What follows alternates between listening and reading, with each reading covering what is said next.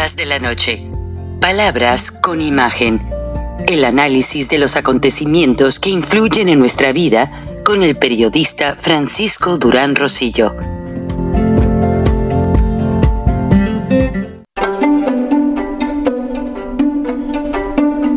Frank Durán Rosillo eh, te saluda y los saluda a todos ustedes, su amiga María Celeste Raraz, para invitarlos a que se suscriban a mi canal de YouTube.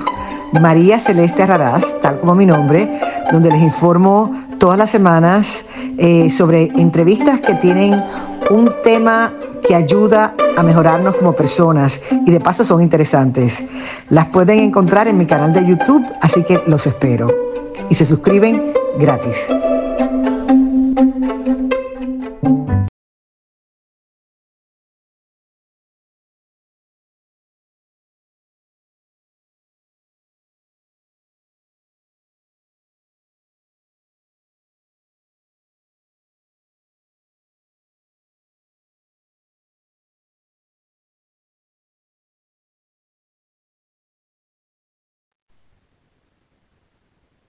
Hola amigos, bienvenidos a otra charla de la noche, Palabras con Imagen.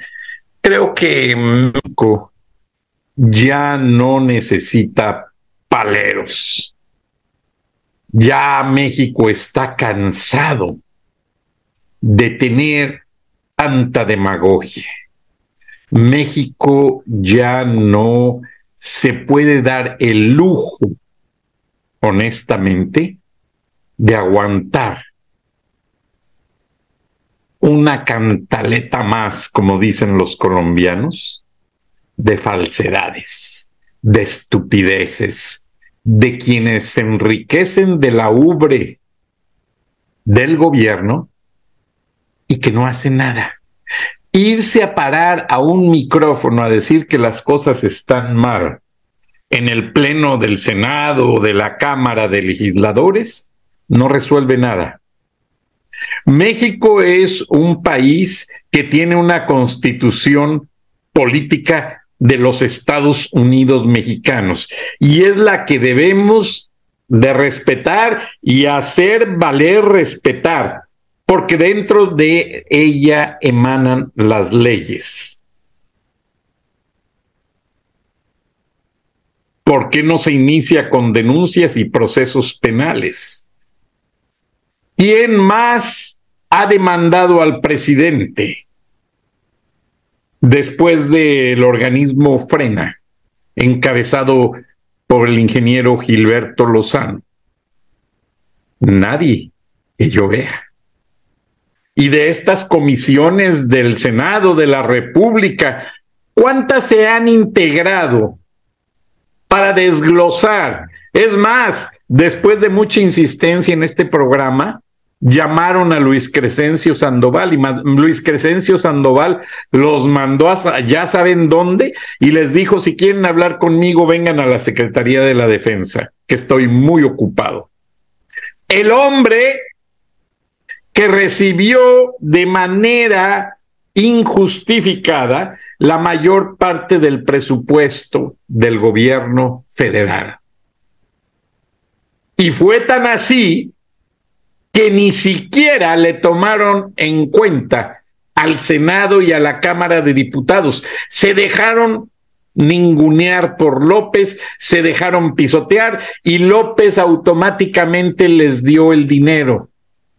Y no solo eso, la Secretaría de Comunicaciones y Transportes, la operación de aeropuertos, la operación de puertos, la operación de aduanas, todo está concentrado en las Fuerzas Armadas. Y yo creo que muy pronto los poderes legislativo y judicial. Porque una pinche marcha de mierda no me dice nada. No me habla de un Estado de Derecho.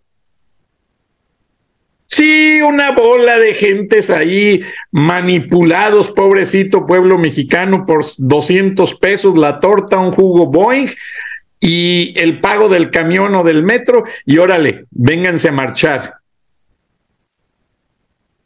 La raza, pobrecita raza. a la que siempre ningunean, mangonean, hacen como quieren, oficialismo, oposición, y a la hora de los golpes son a los que se llevan a las cárceles. Eso es mi raza.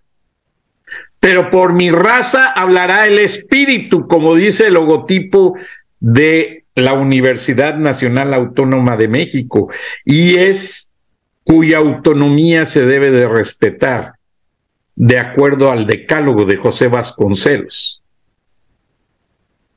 Y si ponen un amparo para impedir que la UNAM siga hablando de un problema de una jueza corrupta, cuyo esposo se ha enriquecido con contratos manipulados y que van directamente a él, sin ningún concurso de obra. Qué mal andamos, mexicanos. Y sí, podrá el payaso de Broso ponerse a hacer reír a la gente con todas las pendejadas que dice, pero no, eso no resuelve nada, pueblo de México. Es que así somos los mexicanos.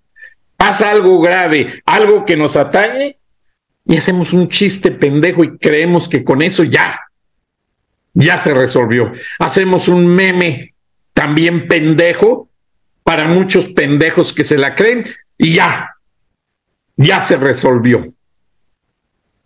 ¿En dónde tenemos la cabeza, mexicanos?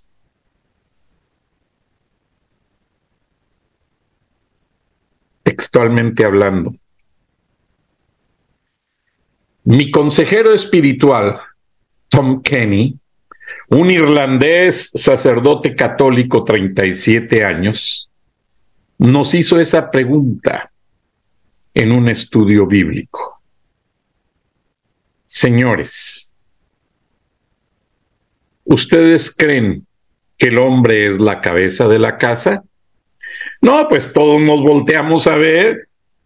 No, pues sí, el hombre es el, la autoridad y la cabeza de la casa, porque es el que pone el dinero, hace esto, hace el otro. Y nos dice, no, Quizás puedan llamarles la cabeza de la casa, pero tienen que llamarle a su esposa el cuello. Y el cuello es lo que nos mueve como cabeza de la casa. Entonces, yo esto lo traduzco a que López Obrador podrá ser el presidente pero el poder del pueblo es el cuello. Y se ha demostrado en China, en las manifestaciones de estudiantes y obreros, en la plaza de Tiananmen. Se ha demostrado durante la dictadura de Pinochet, con los estudiantes en la plaza frente al Palacio de la Moneda. Se ha demostrado en infinidad de países que han logrado cambiar su sistema político. El pueblo es el cuello que mueve a un sistema político completamente. Y mientras Juan Pueblo no reaccione o no tome la decisión apropiada, el resto del país estamos no voy a decir calificativo, pero ya se imaginarán dónde estamos y a dónde nos llevan. Porque hasta me duele y se me traba la garganta con tan solo pensar o decirlo.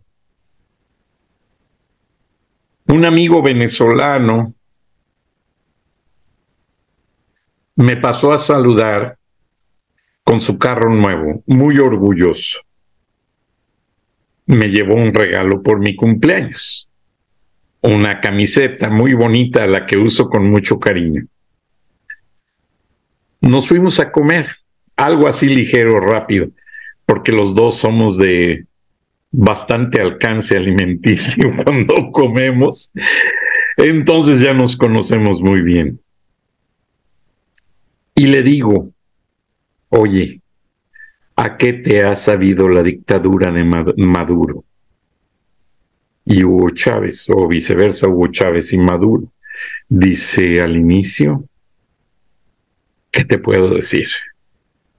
De lo peor. Tan pronto logramos llegar a Estados Unidos, cambió, mira mi carro. Y le agradezco a ese mal gobierno que me hizo apuntar mi vida hacia un buen gobierno. Y le digo, ¿y no dejaste familia en Venezuela? Sí, claro. ¿Y no has pensado en ellos? Por supuesto. Entonces, ¿de qué te vanaglorías? Empezó a llorar, triste y desconsolado, empezó a llorar. Y así vamos a llorar muchos. ¿Que acaso la familia no duele? Duele más que si le pinchan a uno con la vacuna del COVID. Yo no quiero que eso nos pase en México. Porque hablando con gente especializada como analistas políticos,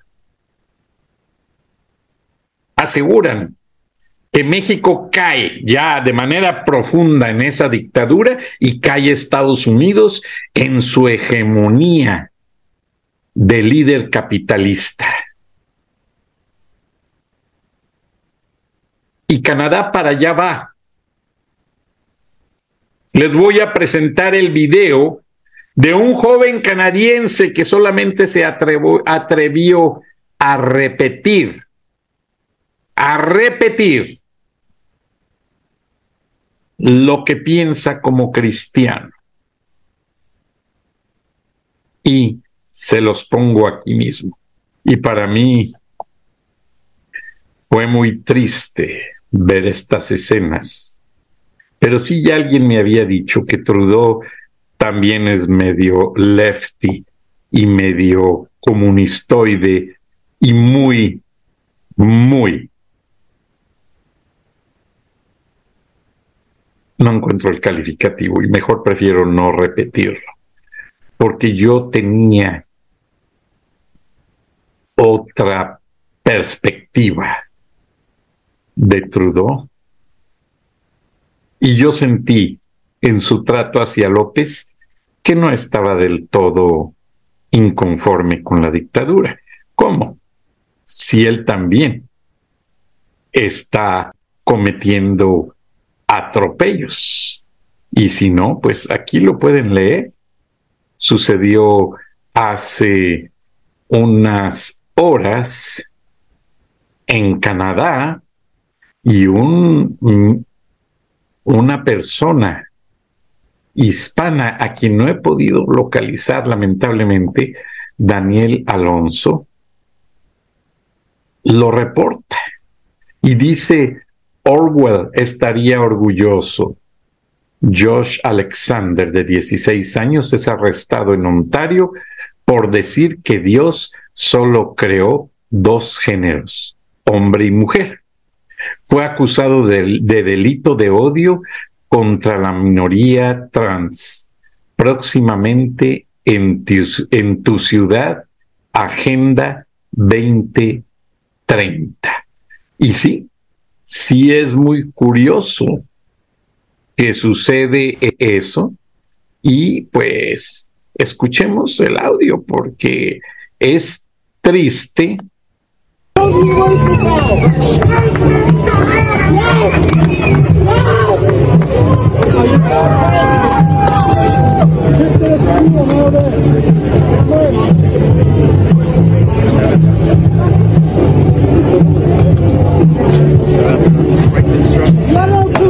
Police just balanced itself. I,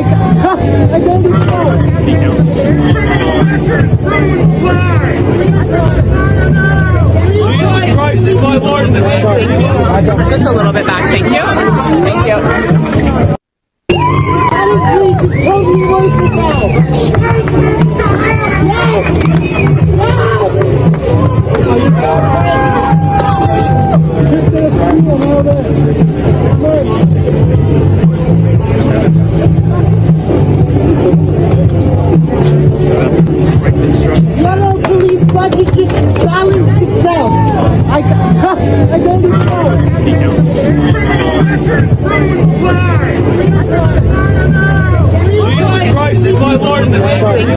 Y honestamente no sé en qué idioma hablan en el background, pero me interesaría mucho escuchar lo que dicen. A ver si al rato lo pongo en Google Translate, porque es muy preocupante. Ahora, regresando al tema de México, porque aunque dicen muchos que me escriben que lo que importa fuera de las fronteras de México, que lo que pasa fuera de las fronteras de México no, no nos importa, no nos debería de importar, ¿cómo no? Si es lo que más nos afecta. Entonces, yo les pido esta noche, en esta charla, de favor les voy a dejar una tarea. Que en el siguiente video me digan, por favor, y de una vez por todas, si creen que este personaje de la vida política mexicana nos está hablando con la verdad o es uno más de tantos que solo nos están dorando la píldora, como vulgarmente se dice, porque en ocasiones, al final del día, no sabemos ni siquiera parafrasear, parafrasear el lenguaje político mexicano. Para unos significa una cosa, para otros sin algo más, y al final del día no acabamos de entender honestamente a nuestros políticos que mucho hablan y nos dicen poco. Entonces yo quiero saber, porque yo he criticado mucho a este personaje, y yo quiero saber de una vez por todas, que me digan ustedes si creen que él nos va a ayudar, nos va a servir como candidato, nos va a ayudar dentro de todo lo que es la constitución política y su normativa, siguiéndolas y haciéndola valer, o, como todos, va a caer en el revolcadero de la demagogia y solamente defienden su curul y le hacen al pendejo. Escuchemos, por favor, y díganme muy claro. El día de hoy se da por concluido el proceso legislativo de la dañina reforma electoral impulsada por el presidente López Obrador y aprobada por Morena y sus aliados. Ha habido una brutal confusión con todo este proceso. A mí me llama la atención cómo articulistas, incluso consejeros y muchas personas han argumentado como si hoy estuviéramos aquí votando si se aprueba o no la reforma electoral en sí mismo. Yo les tengo una noticia. Lamentablemente la reforma electoral se aprobó desde diciembre del año pasado. No hay nada que hoy aquí podamos hacer los legisladores para cambiar lo que ya votó la Cámara de Diputados y la Cámara de Senadores. Si yo tuviera la decisión en mis manos, lo único que se pudiera hacer es no mandar publicar, ¿no? Pero si ya lo van a hacer, lo mejor que le puede pasar al país es que lo manden publicar cuanto antes, que es hoy. Por supuesto con su voto a favor y el voto nuestro en contra, porque estamos en contra de la reforma electoral, pero que se mande a publicar para que podamos impugnarlo, porque desde ahorita les decimos que inmediatamente en cuanto esté publicado vamos a ir a impugnar esta dañina reforma electoral, porque es inconstitucional y lastima la democracia. ¿Por qué digo eso? ¿Por qué lastima la democracia? ¿Por qué es inconstitucional? Porque va en contra de los principios que garantizan las elecciones libres y transparentes en México, por cuatro puntos principalmente, que ya los hemos expuesto, pero hoy los reitero.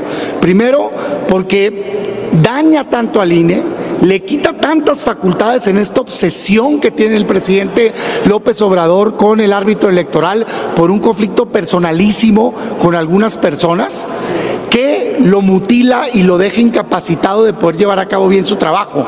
El INE tiene una función constitucional, organizar elecciones libres, democráticas, garantizar el voto directo, intransferible, secreto de las personas. Lo dañan tanto al grado que más del 80% de su personal, no personal de lujo, no los choferes del comisionado, del consejero, no los asesores, que todos estuviéramos de acuerdo en que se pudiera hacer un esfuerzo de austeridad. No, el personal que está en el Estado, validando las secciones electorales, actualizándolas, tocándole la puerta a las personas para que ayuden a contar los votos y están en las mesas directivas, los que entregan las credenciales de elector. Ese personal es al que le están pegando, el personal técnico que nos ha garantizado en los últimos años elecciones democráticas, alternancia, no una, varias, alternancia del PRI al PAN, alternancia del PAN de vuelta al PRI y luego del PRI a Morena, con ese mismo INE antes IFE, que supo contar y contar bien los votos de los mexicanos.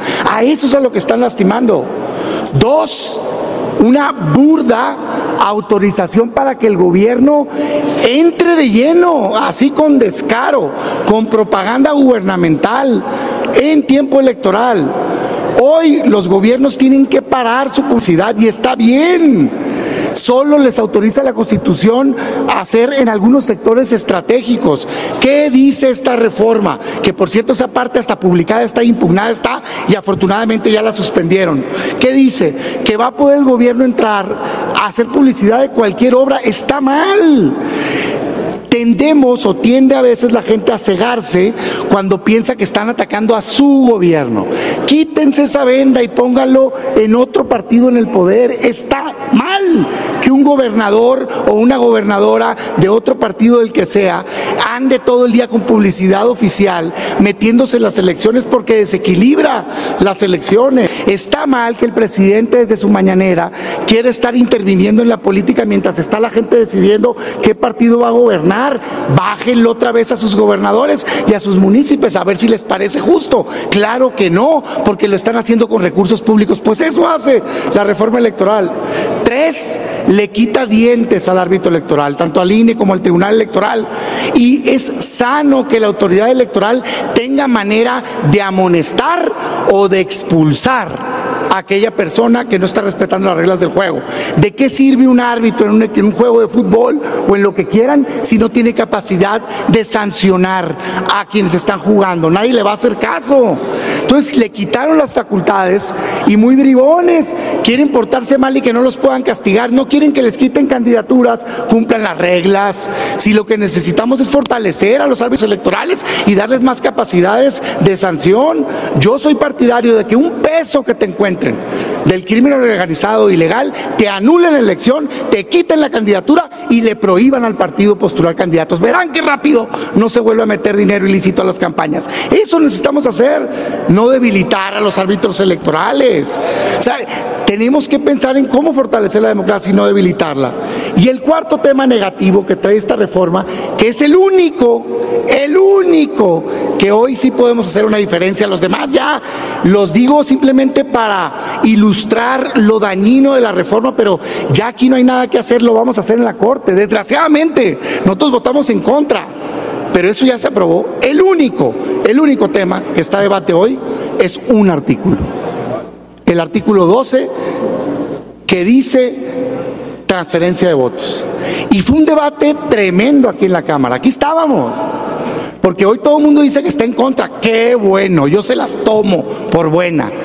pero que no se les olvide que en diciembre la aprobaron, pues. O sea, no estuviéramos en este embrollo si no hubieran aprobado tanto en la Cámara de Diputados como en el Senado. Perdón, pero es la verdad, ahí está el tablero, ahí está el registro, la dañina transferencia de votos. Para mí era uno de los principales manzanas podridas de la reforma electoral. ¿Por qué? Porque significa fraude electoral legalizado. ¿Qué querían hacer? Que la gente votara por un partido y en un convenio ese partido pudiera regalarle los votos al otro. Oye, pues eso es fraude, pues si el voto es directo, personal, intransferible. Pues no, así como me escuchan. ¿Cuál era el resultado práctico de eso? El resultado práctico eran tres cosas. La primera, que esos partidos pequeños iban a garantizar su subsistencia, porque la ley les exige un porcentaje mínimo para sobrevivir. Por eso se llama cláusula de la vida eterna. Entonces, con ese convenio se acabó. Ya no me importa si tú votas por mi ciudadano, no, hombre, ¿qué va a importar? A mí yo ya me arreglé aquí con mi amigo del partido político grande y me va a regalar votos. Oye, eso es fraude. Entonces sobrevivían. ¿Y qué pasa si sobreviven? Pues que te cuesta dinero a ti y a mí y a todos. Millones de pesos se le dedican a los partidos políticos porque tienen derecho derecho prerrogativa, pero ahí no acaba el asunto. Quizás lo peor es que les dan escaños en el Senado y les dan diputados en la Cámara de Diputados que no se ganaron. Sin votos logran tener diputados y senadores. Eso crea mayorías artificiales.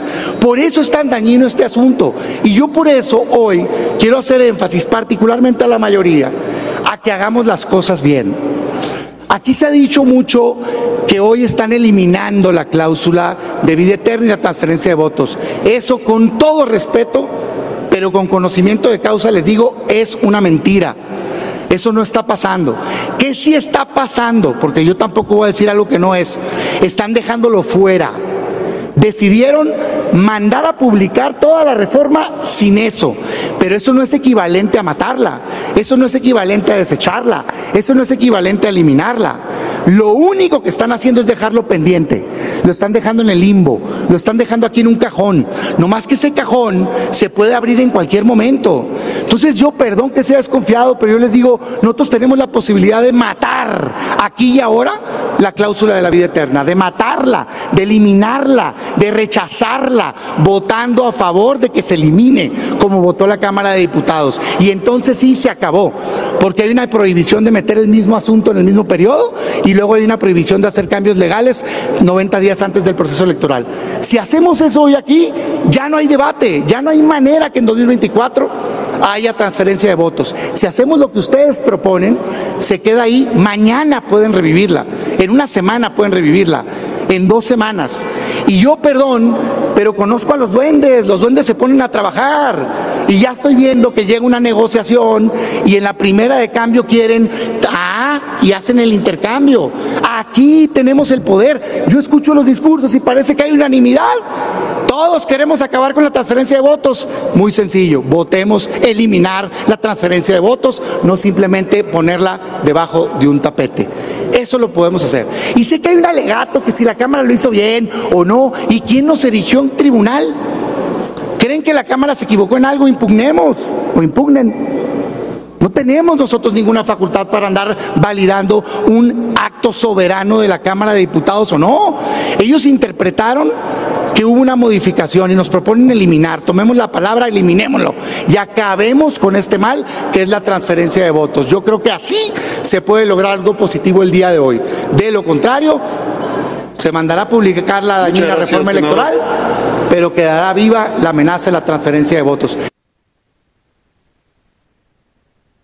Pues sí, y hay un, ahora sí con perdón de la expresión, hay un pinche duende llamado Amlito Morena, que sin tener la facultad ya es el enviado del secretario de Gobernación y de López al Senado de la República. Y según esto, Osorio Chong ni cuenta se da cuando va. Pues si Osorio Chong y Ruiz Macio, eh, esta mujer que está ahí, por favor, que le cumplieron el gusto de ponerla en la política para pagarle su silencio por el asesinato a su respetado padre, Por favor, una cosa es lo que dicen y otra cosa es lo que hacen.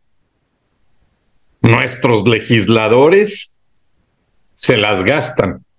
Por un lado, mucho bla, bla, bla, bla, y generan solo una diarrea demagógica. O sea, su demagogia es la diarrea que viene del cacas. El cacas, pues ya lo conocen, por algo le dicen así. Y los diputados, con su diarrea demagógica o demagogia que se hace diarrea. Damián Cepeda, todavía no me convences, aunque seas muy amigo de Gilberto Lozano.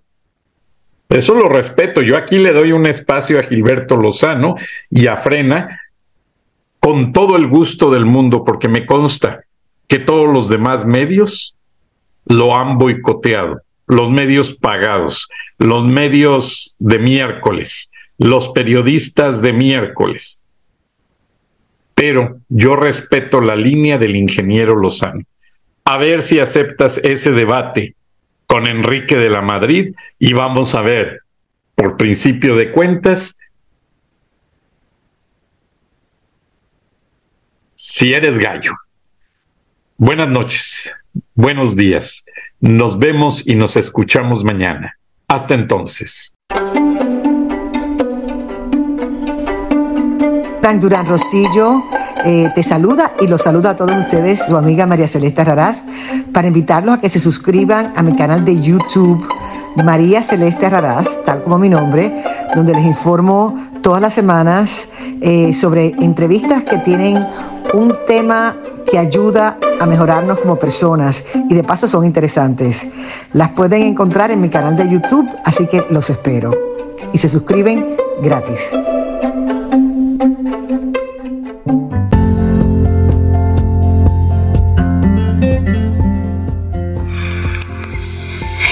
Escuchaste el análisis de la noticia, transparente como el agua, con el periodista Francisco Durán Rosillo